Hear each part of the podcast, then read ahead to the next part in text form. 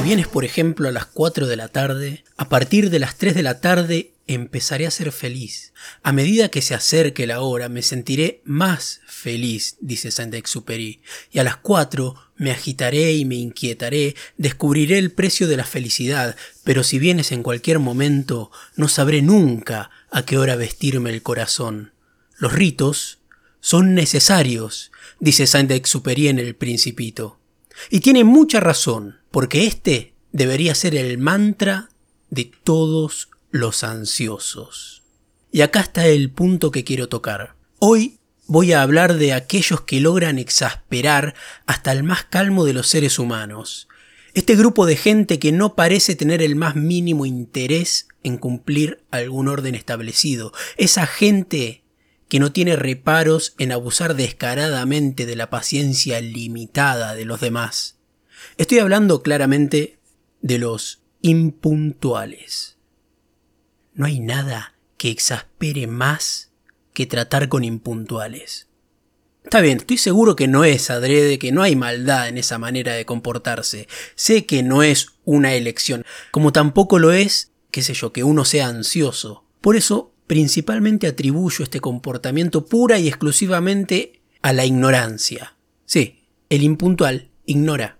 Primero, porque desconoce totalmente lo que genera en el otro, lo que genera en el damnificado. Porque no es de malo, repito, es desconocimiento puro. Entonces, no entiende todo lo que se mueve y se genera con su accionar.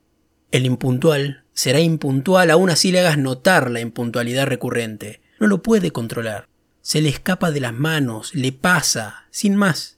Hay que ver también el nivel de daño que causa un impuntual, porque todo depende también de la situación en la que se desarrolle. Por ejemplo, si vas a venir a comer a mi casa, sí o sí, esto es cosa mía, ¿no? Tenemos que fijar un horario, siempre por una cuestión operativa, por logística, porque en el día pueden pasar un montón de cosas y hay que estar cubierto, hay que cubrir todos los frentes por si acaso, hay que salir corriendo a comprar algo, hace falta alguna cosa, tengo que preparar algo más, entonces vos ya sabes que a tal hora tenés que estar listo. Para uno, como anfitrión, la cita ya está transcurriendo. Y aunque se disfrute del encuentro final, de todo lo que significa la reunión, todo lo que pase hasta entonces genera estrés y si a esto le sumamos la impuntualidad, es un combo de alta combustión para el ansioso. Entonces, si quedamos en que venís a las nueve no llegues a las diez y media. Yo creo que como mucho hay una tolerancia tácita de media hora, no más. Porque desde el momento en que se concertó la cita, uno ya empieza a vivirla. Ya sé, vos pensarás, si estás en tu casa, ¿en qué te afecta que lleguen después de lo acordado así o antes, diez minutos más, menos? En mucho, Muchísimo, porque como dije antes, uno ya vive el encuentro desde antes de que suceda, ya tenés todo diagramado. Pero aún así, esto no es tan terrible como tener que lidiar con impuntuales en lugares públicos. Lugares que significan un traslado de la persona hasta el lugar, donde no tenés el control de nada porque no estás en tu casa. Por ejemplo, cuando estás en un bar concertás una cita en un bar. Uno va al bar, elige un lugar porque llegó primero, obvio, y espera la llegada del resto. Estuviste a la hora convenida. Y si la persona que tiene que llegar tarda mucho, vos ahí tenés que lidiar con algunas decisiones por tomar. Por ejemplo, el mozo o moza seguramente se acerque a preguntarte qué te vas a servir una vez que te sentaste. Y lógicamente, vos, solo, esperando a alguien más, no vas a pedir nada hasta que llegue quien tenga que llegar, y el mozo se va. Esta situación se puede repetir muchas veces en el interín entre que llegás, te sentás y llega quien tenga que venir. Y eso se vuelve una molestia para vos y también para el mozo, porque el mozo que va y viene ve cómo hay gente esperando también para sentarse en esa mesa en la que vos estás solo, ocupando un lugar al pedo. Y lógicamente cuando llega el impuntual, ni bola, ni le interesa qué pasó en el medio, llegó, se sentó, pidió y todo como si nada, y vos ahí sufriendo.